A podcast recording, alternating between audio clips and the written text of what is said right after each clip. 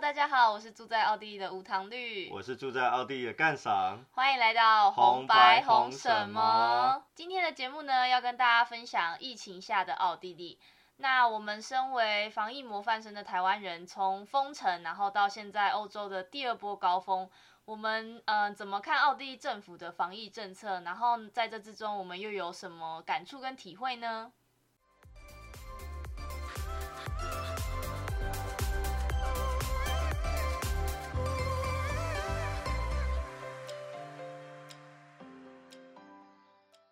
那我们今天就是要讲一下比较严肃的议题啊。那毕竟嗯我们也生活在奥地利，嗯，然对后也经历了一整段从二月底开始，然后到现在现在七月底了。对，那整段的这个 COVID-19，或者你可以说是 cor- 在欧洲可能叫 coronavirus 嗯，这样的疫情。那先简单分享一下我们现在的状况好了。那目嗯前奥地利的疫情状况呢，累计已经来到一万九千的案例，那有七百多人不幸的往生。那目前呢，每天呢也都会有两到三位数的这个新增案例，嗯那集中是在维也纳，就我们住的地方，跟奥地利的上奥地利州的林茨这个部分。嗯那现在呢，还是有很多个国家其实都有旅游的警示跟禁航，或者是奥地利对其他国家发布的。嗯那主要像是一些巴尔干半岛的地区啊，东欧地区啊，我记得还有英国吧，还有对，就有一些比较严重的国家那，这些国家，我们即使我们现在住在奥地，我们也都不应该前往的。嗯，都有警告。对对对。那其实我们今天不是要讲现在的状况，我们是希望回顾一下这将近半年来的一个防疫过程吧。就生活的改变吧，生活的改变，我们周遭，因为我在维也纳也生活了八九年了，嗯那也从来没有遇到过像这一次这么剧烈的改变。嗯，对然，后我也经历过难民的时期，然后在像在之前恐攻，在欧洲嗯恐攻频繁发生那段时期，都没有像这一次让我觉得生活改变如此之大。嗯对，那先讲讲三月好了。那因为在奥地利是在欧洲的几乎在正中心的部分啊，所以我们可以说它跟整个欧盟交流的非常的密切。嗯哼，那基本上奥地利的疫情的这个政策呢，也大多数是 follow 欧盟所出的指导啦，嗯，或是你可以说 WHO 啦，所以对我们来看，对台湾来看会会会都会相形见绌啦。对，以台湾来看都有点慢半拍吧。对，有点慢半拍慢半拍的。那我们，所以我们只能把奥地利跟其他国家拿来比较，嗯算是我能们认为是还不错啦，还可以啦，至少我们自己的感觉是安全的，对有受到呃一定程度的保保护了。护保障。对对对，那我们故事就要拉回今年的二月份。对，好，那二月份呢，武汉先爆发了嘛？那这嗯件事其实没有在欧洲引起很大很大的呃呃新闻报道。嗯。那最大的报道就是说，哦，武汉封城，啊，当时都觉得好可怕，中国怎么这么可怕，就把一个城封了。嗯。那嗯，殊不知后面的相同的命运 马上就，正在等着他们，对，马上就有点像我们最近看那部剧《Dark》，啊，就是啊。命运的轮回。对他他里面里面讲了一句说，历史上发生的事总会再发生一次。没错，有预言的感觉。那好了，二月的时候呢，呃，首先在欧洲部分，就是在意大利，尤其是意大利北部伦巴底大区，也就是我们嗯常听到米兰这个区域嗯，爆发了疫情。对，那其实那个时候，因为台湾人嘛，因为看新闻，其实我们自己，尤其我们身边的朋友，也都开始考虑要戴口罩了。但是，但是，奥地利有一个禁蒙面法，对，就是之前在台湾新闻里最红的禁蒙面法。对，这个算是奥地利算是欧盟里面这个法律写的相对算是最严格的国家了。对，对，因为奥地利比较呃保守派一点，比较右派一点点。嗯，对啊，金蒙面法当然不是针对口罩，它是针对伊斯兰教的妇女这面蒙面纱。对蒙蒙面部遮挡的问题。嗯，所以我们那时候其实很想戴的，但是不敢戴，真的不敢戴。那时候就是大家大部分台湾人或是亚洲人都是用，比如说围巾包起来啊，哦因为天气还比较冷对，就是稍微有做遮蔽，就是嗯不敢戴口罩，可是是有做遮蔽的。对啊，然后那时候其实我有二月份的时候，我也想在网络上买口罩，可是口罩价格已经飙升，甚至已经买不到了。哦，已经其实买我当时就觉得是一个前兆了啦。我不能说我嗯先挣，但是 你现在以七月的时候来讲，放马后炮。我当时的确觉得，其实欧洲人已经有部分人在囤口罩，嗯当然很大的原因是，呃，在欧洲的中国人他们大量的把口罩买回去寄到中哦国，去，对对对，当时所以有这个情形，所以当时在口罩其实已经一罩难求了啦。对，那一直到二月二十五号，二月二十五号，奥地利才出现了第一起的案例。嗯，那所以这起案例也是蛮离奇的啦。呃，怎么样，请说，我记得是、嗯一位老人家吧，那他一直待在维也纳的医院里面，然后他已经住院十天了，可是他一直有相关的症状，就是发烧的症状，然后呼吸道的症状，可是一直没有做筛检，他已经待了十天哦了，直到第十天才帮他做了这个 COVID 的 COVID 的筛检，然后才确诊他是新冠病毒，就是武汉肺炎。我觉得听起来的确蛮离奇。他十天之后，到底谁想到说突然要帮他测？我也不知道，到底哪对，来的那灵感？当时下面的评论区也是一留言也是都炸开了锅这样，为什么让他待了十天竟然完全没有？尤其当时意大利北部已经非常严，重，完全没有想到，意大利对。其实已经所。以其实二月二十五号月底的时候，很快啦，其实就已经出现第一起案例。当时奥地利还是说哦这是零星个案，所以没有影响。嗯那后来就是我们在大概二月底很底的时候，可能三月初的时候，我们就决定还是要戴口罩上街。我们去学校啦，我们去坐车啊，搭车，我们就戴口罩，就还是戴着我。们就戴口罩。那当然心里是很紧张的，说实在那个时候，因为那时候其实好像有一些新闻，或是有一些讨论区的人说，有人因为戴口罩被哦警察罚钱。被罚钱，对有。对，就是然后或是有人因为戴口罩被就是其他人可能类似有歧视的言论，或是有肢体上的冲突，或者口角的冲突，确实有。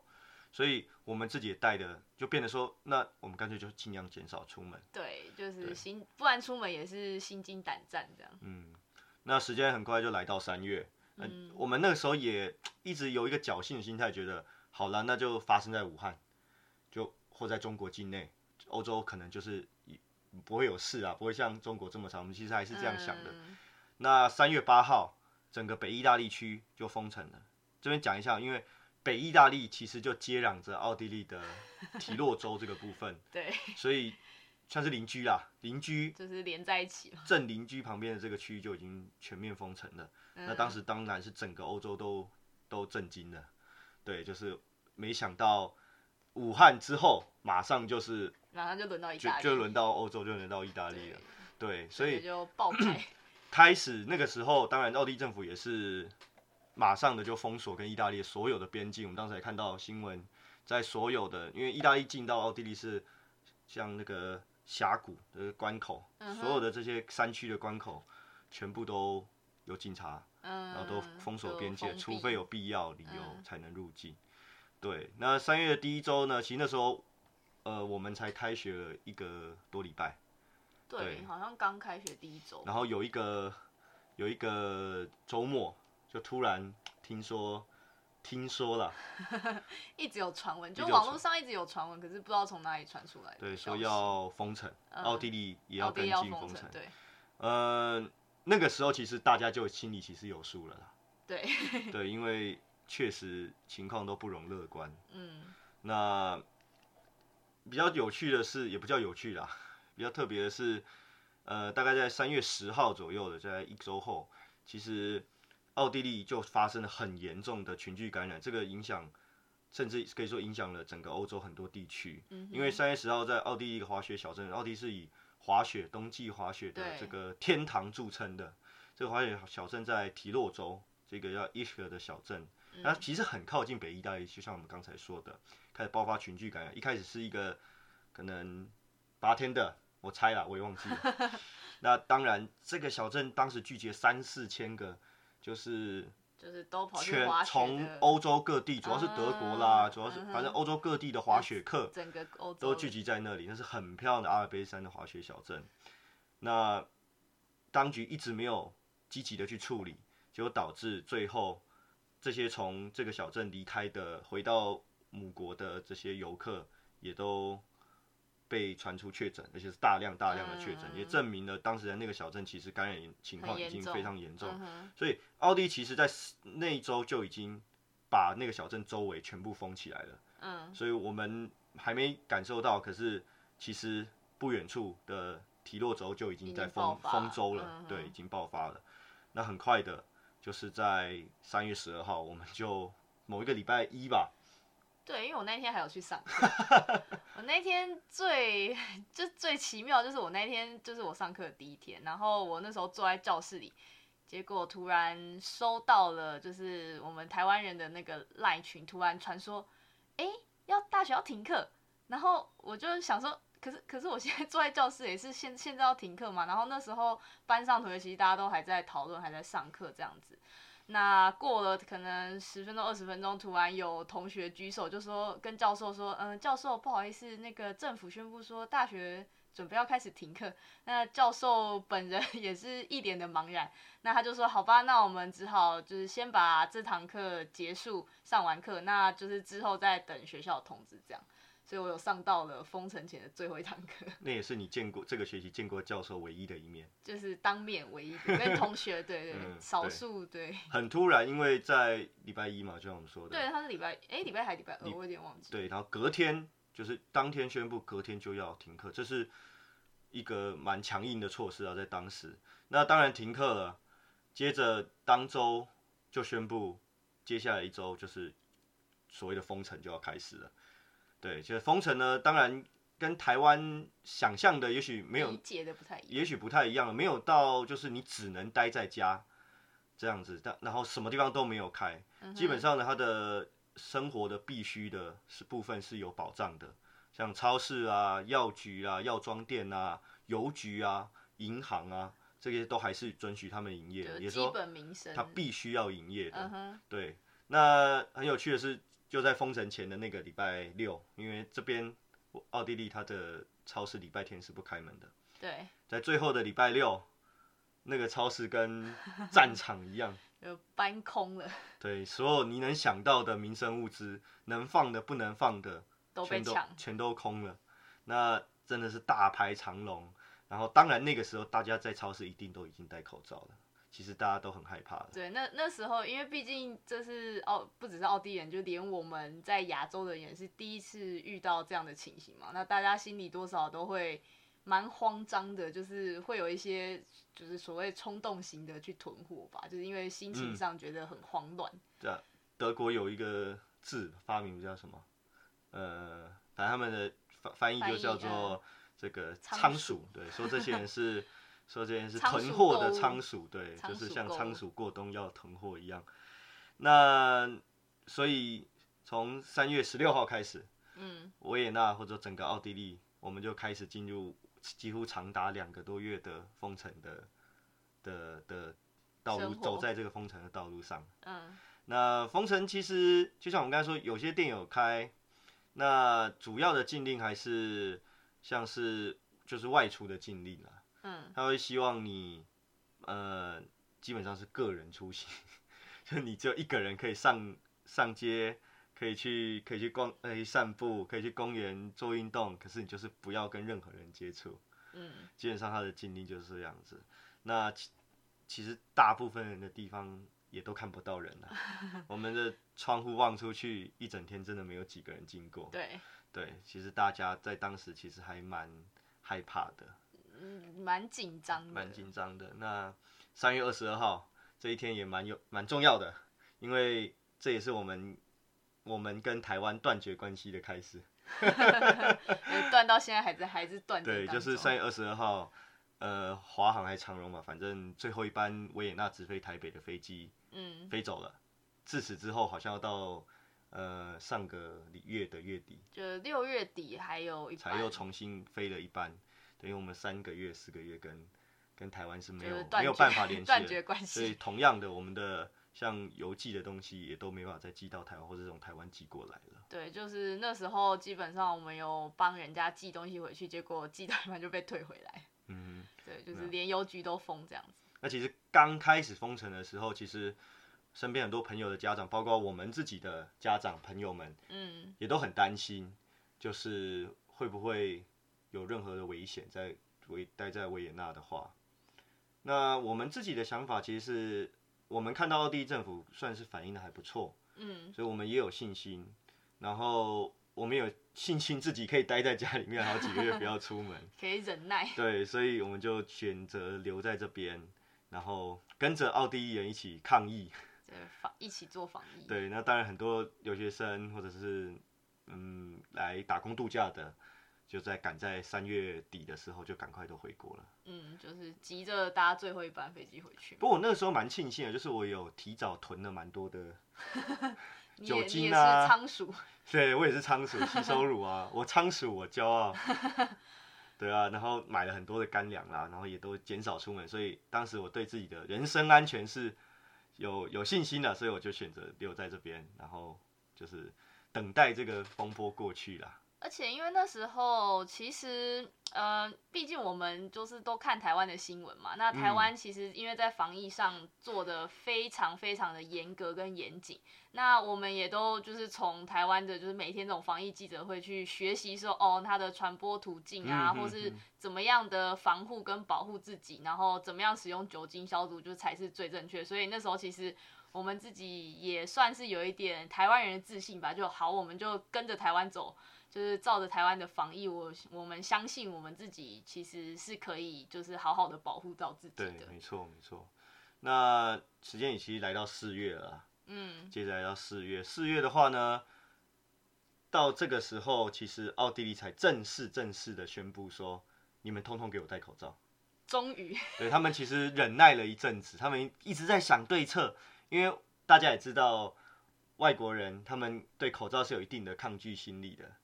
那政府虽然知道这个东西是必须的，其实有两点。它第一，当时奥奥地利政府的口罩真的不够，如果嗯当时就宣布说所有人都要戴口罩，但是大家会没有口罩，嗯，那其实会造成很大的不便。而且是造成社会上另一种的恐慌吧。对对对，嗯所以他们一直等到确定口罩的供给是没有问题的，大多数还是从中国买过来了，嗯那才正式宣布所有人进入公共场合，包括超市、包括邮局、包括银行，不但要排队要隔距离，然后人数有限制，就是一定要戴口罩，嗯 这是很重要的。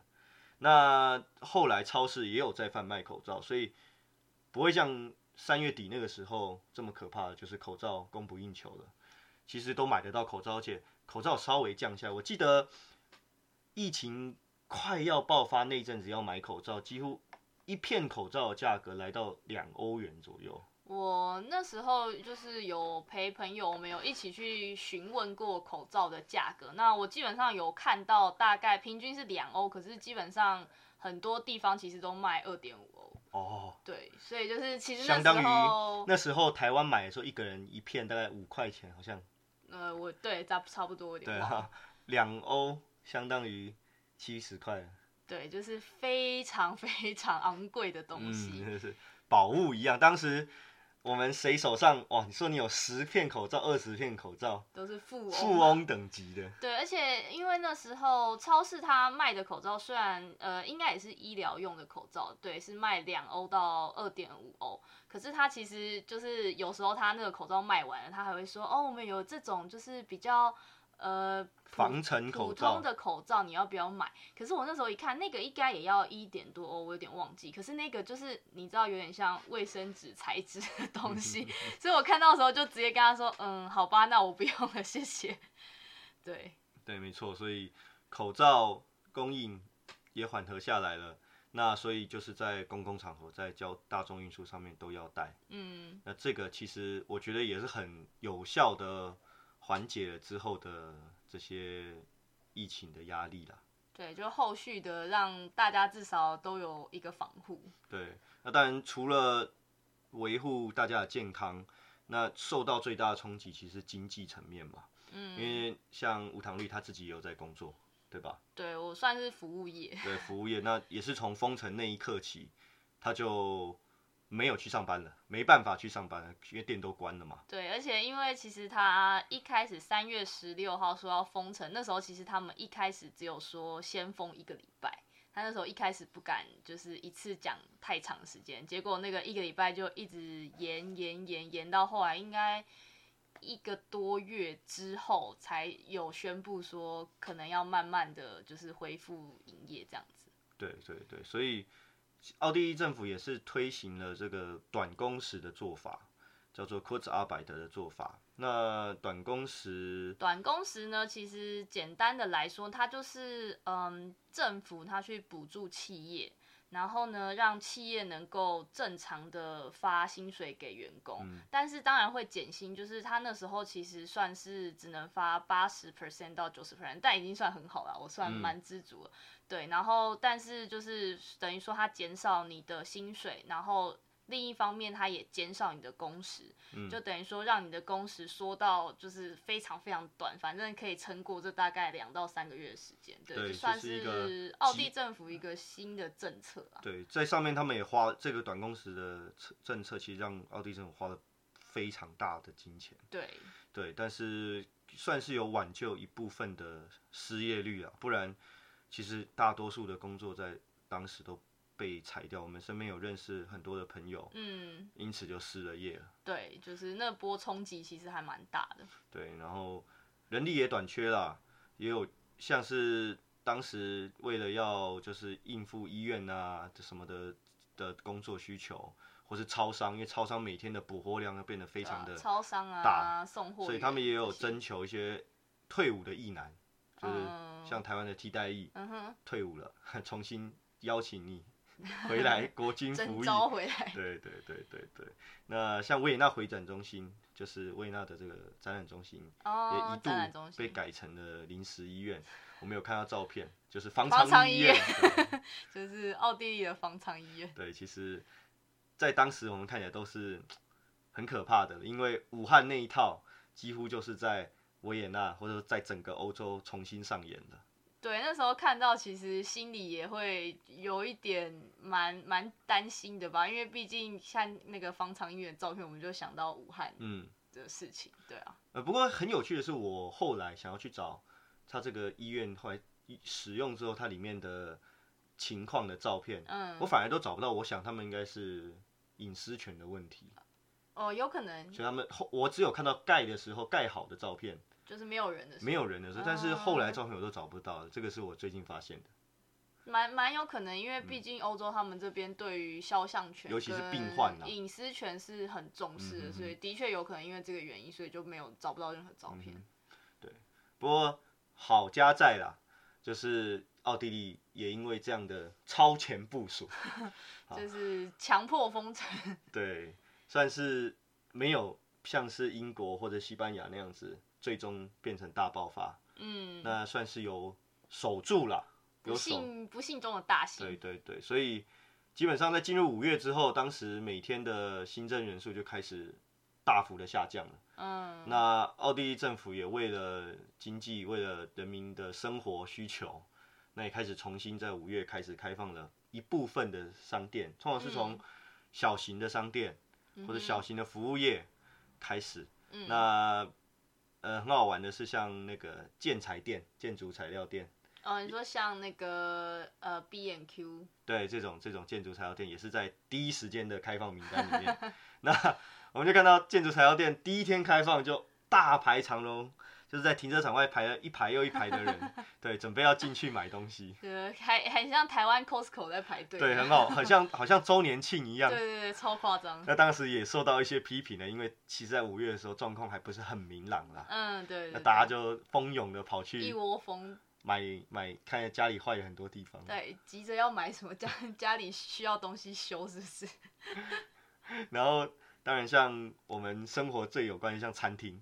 餐厅也是到五月五月十五的时候就开放了，但是很有限度的开放，比如说它限制一桌只能坐四个人啦，然后桌子也要隔开啊，然后然后像是最最开始的时候，它只接受营业到晚上十一点。嗯，对，当时候是这样。那很好笑的是，在当时他们的总统，也就是总统啊，不是总理。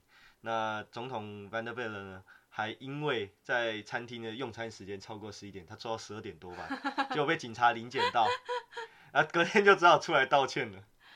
对，那天的新闻就很好笑，他还有，我记得他还要写什么，呃，总统就是吃饭做到什么十二点零六之类的，然后被警察临检到。对对对，所以确实奥地利在这方面他是真的是都有在执行他们的这个防疫的政策，就是一直有有警察去强制执行这些这些公权力。我觉得算是。执行力蛮高的吧，就是他们下一个政策，然后并不是说哦，我只是一个政策，然后就是下面就都没在管，就是他们下来这个政策，然后从警察，然后到人民，其实算都配合的很很配合度很高。嗯哼，对啊，所以接下来就是更多更多的松绑政策了，像是边界也开始松绑了，对一些疫情比较没有那么严重的国家或是地方。也开始允许他们进入，允许他们当地的居民进入，允许允许奥地利人去当地，因为要知道欧欧洲原本是一个非常大的共同体，嗯，所以人民在里面的流动是非常的密切的，对，所以很多人都会到别的国家去工作，嗯，但是当疫情一来，一封城，一封国，其实很多人不是不想去上班，不是不想回到工作地，是无法进入。所以这个对各个国家都是非常大的麻烦跟影响，所以这个部分其实欧盟一直希望各个国家赶快把边界开起来，然后让各国人民一些基础的交流可以可以回归回归稍微正常的的的的情况。嗯，对，所以像奥地利的机场还有提供快筛，还蛮神奇，在当时五月的时候就号称可以提供快筛，四个小时的快筛。就是可以让你坐飞机进来筛，然后等四个小时之后，你拿到阳性证明，你就可以出关了，你就可以就不用隔离，对，正常去回家了，或是去工作了。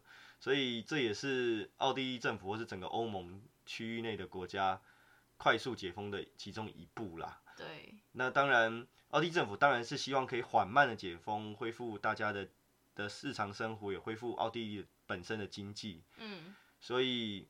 一直到六月，像六月的时候，那中小学也都复课了，就是开始上课了。然后像旅馆啊、健身房啊，各项的设施基本上都全部已经开放了。嗯，就是接近回归正常的生活。没错，而且营业时间也都从一开始十一点，然后到后来两点，然后现在好像可以到四点吧？好像吧。就是他 就一一直在加其实我们当时也很。有点戏谑的是说，难道这个武汉肺炎就是只有在晚上两点之前不会传染，两点之后就会传染吗？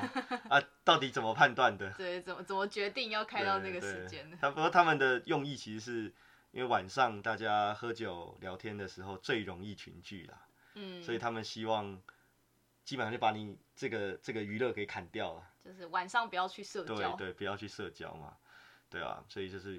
维持一个社交距离，但是我们开放一些有限度的开放一些东西给你们。嗯，对啊。那从我记得六月中吧，六月中的时候，整个德奥的边界，德国奥地的边界其实就是完全开启了。那当时大家都很兴奋，因为。很多人想去德国玩的啦，或者什么样的啦，或者想去德国的找朋友的，就终于旁边看的，对，终于可以跨过德国边界进入。那很多德国人也都可以从奥地利来奥地利了。所以在六月中，其实当时的前景是一片大好啦。所以当时的总理也就宣布说，口罩可以大家不戴了。这点是我们其实比较反对的。我一直认为他当时候 做个决定是非常的错误的，因为我自己觉得，嗯，奥地利人本来就不喜欢戴口罩。那当然，我会觉得说，政府其实作为一个算是要比较严格一点的角色，那当政府今天要做这个宣导，或是有做这个政策，那人民才会去执行。所以就是我会觉得说，当时候他其实说这个不戴口罩这件事情，我自己个人是非常的反对，所以我其实还是照样戴。对，我们这基本上还是都戴着。对，尤其是像我工作的时候，基本上那时候其实商店内包含嗯店员、包含客人，其实都不需要戴口罩。那很快的，当天他宣布，其实隔天上班的时候，所有人都没有戴。可是我就是还是觉得。呃，我自己心里觉得这样比较安心，而且我也会觉得要接触这么多人，戴着口罩当然还是安全啦。是保护自己，也保护他们嘛。对，对啊，所以政府带头说不用戴口罩，那自然而然大家都把口罩拿 下来，大家也很听话。对，那其实还有一个点是说，我像是经济方面的解封，生活方面的解封。我都能够认同，但是口罩这件事其实并不会影响到经济，也不会影响到你大多数的日常生活。嗯，也就是说你在商店里面，你在逛街的路上戴着口罩跟别人接触，甚至是说你跟人家、跟店员或是跟别人比较近距离谈话的时候，你再把口罩戴起来，我觉得。都有很大实质性的帮助，而且不会影响到你的经济，所以我不能理解啦。我觉得是一个讨好的政策啦。嗯我觉得是政府想表示一个我们做的很成功，就是你们你们很配合我们，很棒哦。对的的一个奖励吧。对，我也觉得看起来像是一个奖励。嗯。那其实很多政策我们也都不能理解，就像刚才讲的，呃，晚上餐厅的营业时间的规定啦，或者是。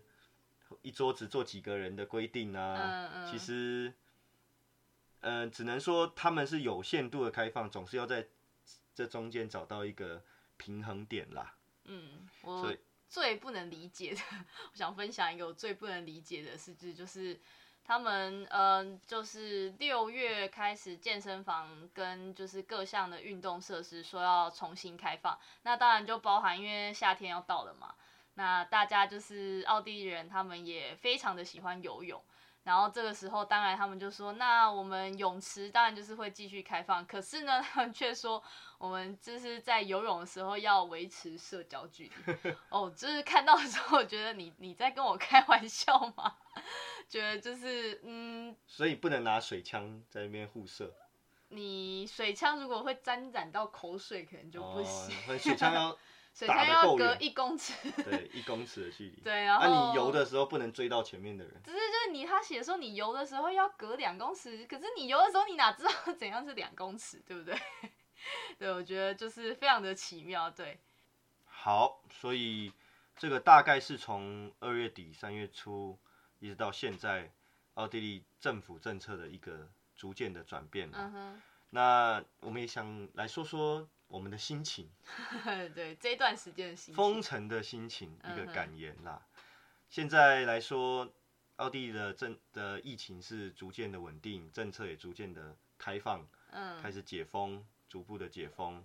那那每天大概还是有十多个人的感染啦，但是我们觉得算是可以接受的范围啦。嗯，我们也都已经会去健身房，也会去吃饭，去餐厅吃饭。那跟朋友们聚会也都是正常的进行啦。嗯。可是当然也听说很多朋友失业，然后或者是就被困在这里，嗯，一直没有办法回台湾，就是没事做，没有没有上班，没有上学，然后也不能出去玩，也不能出去玩，因为周边国家还是 都在封锁，都有风险啦，所以也不敢出去玩。一直到我记得上个礼拜嘛，上诶不是上个礼拜，上个月。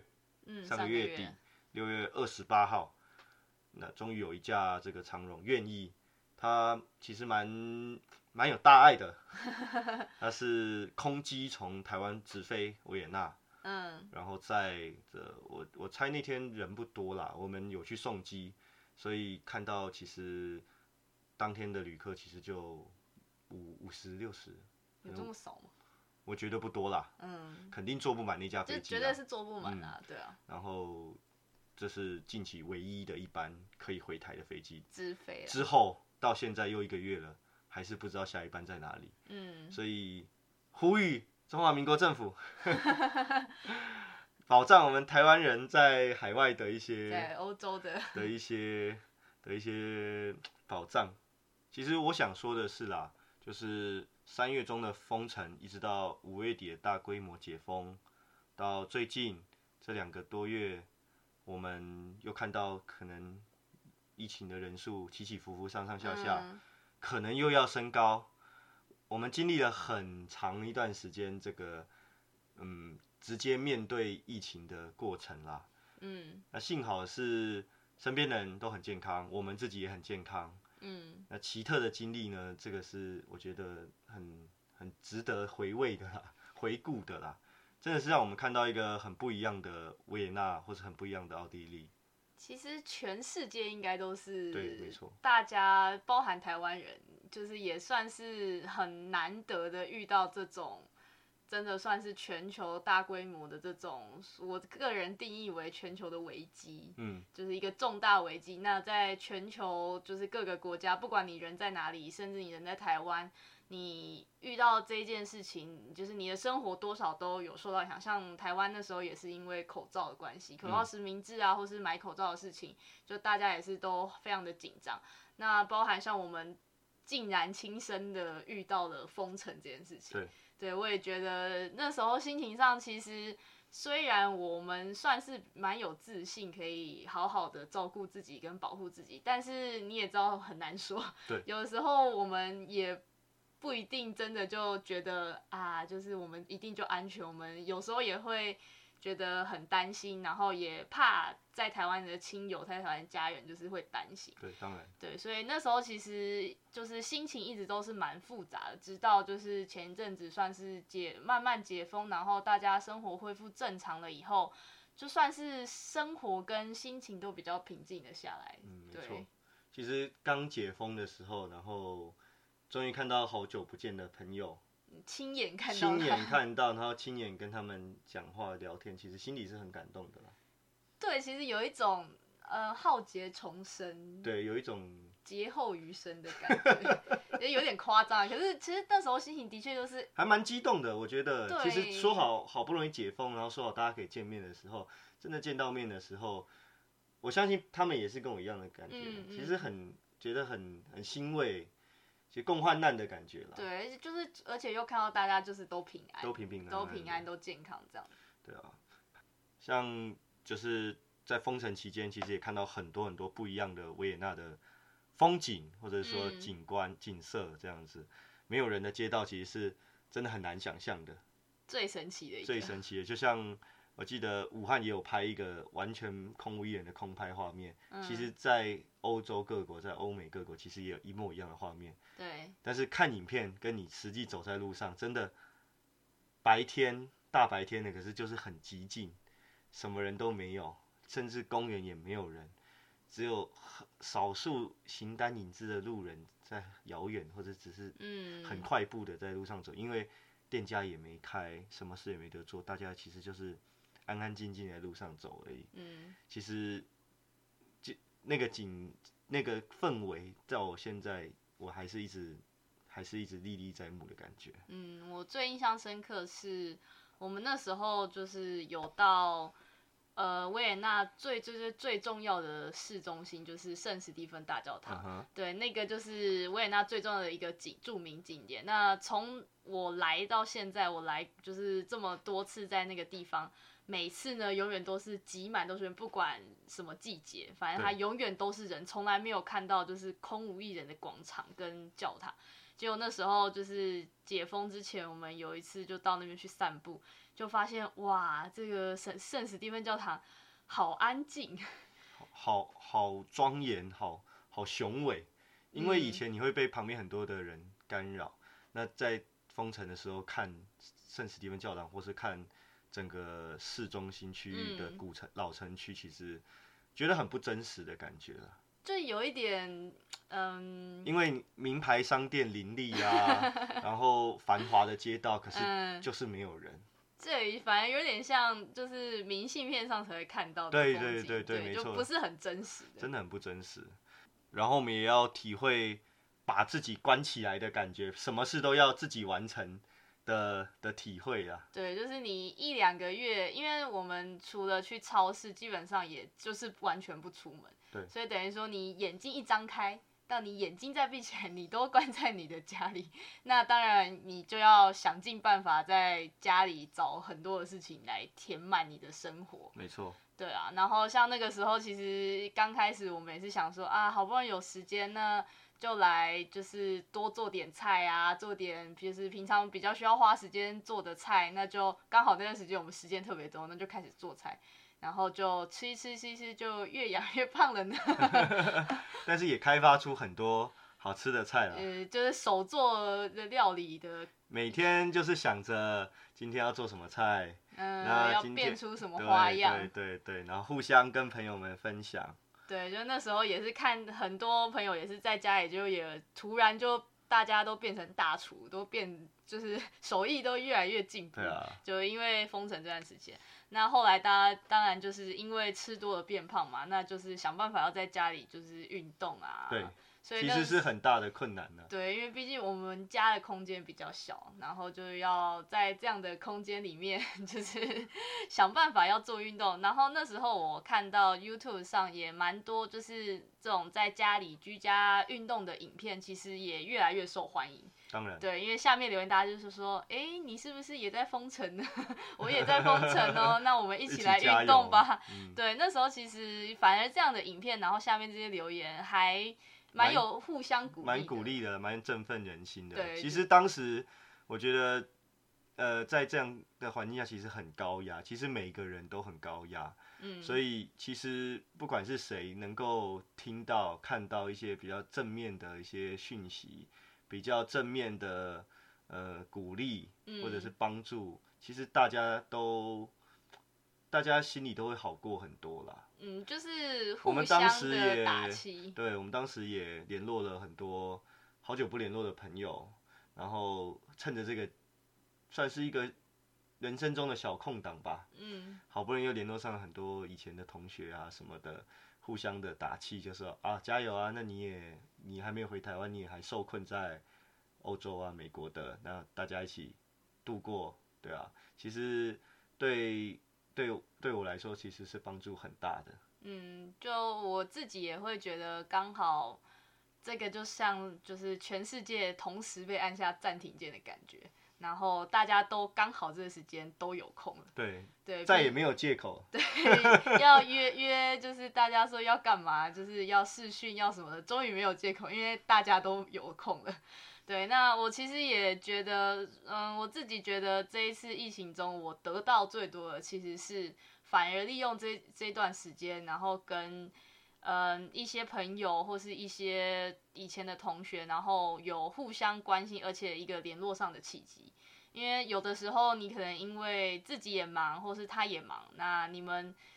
不一定会有空，就是问好嘛。但是因为这件事情，大家都哎关心说你现在人在哪里啊？哎你那你过得好吗？那你你怎么了？怎么样了？你有没有回要回台湾？那我有一个共通的话题。对，那这是一个真的蛮难的经验，而且那时候就是跟同学们稍微有视讯这样聊到天，其实心情上真的就是可以好过很多。毕竟你什么人都看不到嘛。对。所以。整件事情或是整段这个时间里面，其实也有好的事情，也有当然也有很很很不幸的事情嘛。嗯。所以不论如何，我们都走过来了啦。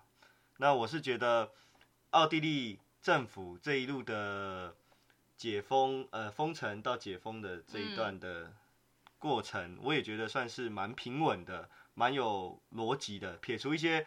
很细微的规定，嗯哼，我觉得大致上来说算是，呃，蛮走的蛮健蛮蛮健健全的啦，嗯哼，所以像是你可以看到一开始的封城的时候，虽然是很强制的要封城，嗯，不过因为就像我们说的，奥地利政府也知道民众对口罩的反感，其实一直用很多的宣传，很多的。呃，道德劝道德劝说，希望大家可以戴上口罩，希望大家可以保持社交距离，希望大家可以乖乖的待在家里面，不要跟其他人接触一两个礼拜至少。嗯哼，这是奥地利政府在最开始我看到是做的很好的一面。嗯，像是我其实蛮感动的，因为在当时我其实会议每天几乎都有新闻的发布会，那总理或者是卫生部长都会出来讲话。那当时总理就说了，只要越多人配合政府的措施，我们就能一起拯救更多的生命。其实他有点道德绑架哦，道德勒索，道德 情绪勒索，没有啦，就是他其实是希望用用一些团结的概念来唤醒大民众一起配合这项防疫。那我觉得是有效果的，嗯，因为我觉得如果你是很严厉的、很凶悍的，就是告诉民众，如果你不这样做，你就会死哦，就是用威胁的，对，用这种口吻的话，其实我觉得效果。可能不会那么好，嗯，但是，呃，奥地利蛮有趣的一点是让我看到政府跟民众的对话的过程，其实是政府还蛮委曲求全的，我觉得循循善诱，对对对，并不是很强烈的。当然，最后重要的是，的确他们达成，政府达成了他们想要的结果，嗯，所以我觉得在这件事上面，是我看到奥地利政府也许跟台湾比较。不那么一样的一面，嗯，台湾当然是从一开始就风风声鹤唳，嗯，对吧？就是就是很都很严格，自从一月三十一号，我记得就已经停止了全全世界最早 对武汉停止了对武汉停止了这个来往嘛，嗯，所以当然是不一样的。这让我感觉到，在国外其实他们的政府也也有他们自己难为或是他们不同的文化风格的一面，这是我。这一次观察到，嗯，整体来说，澳国政府最深的。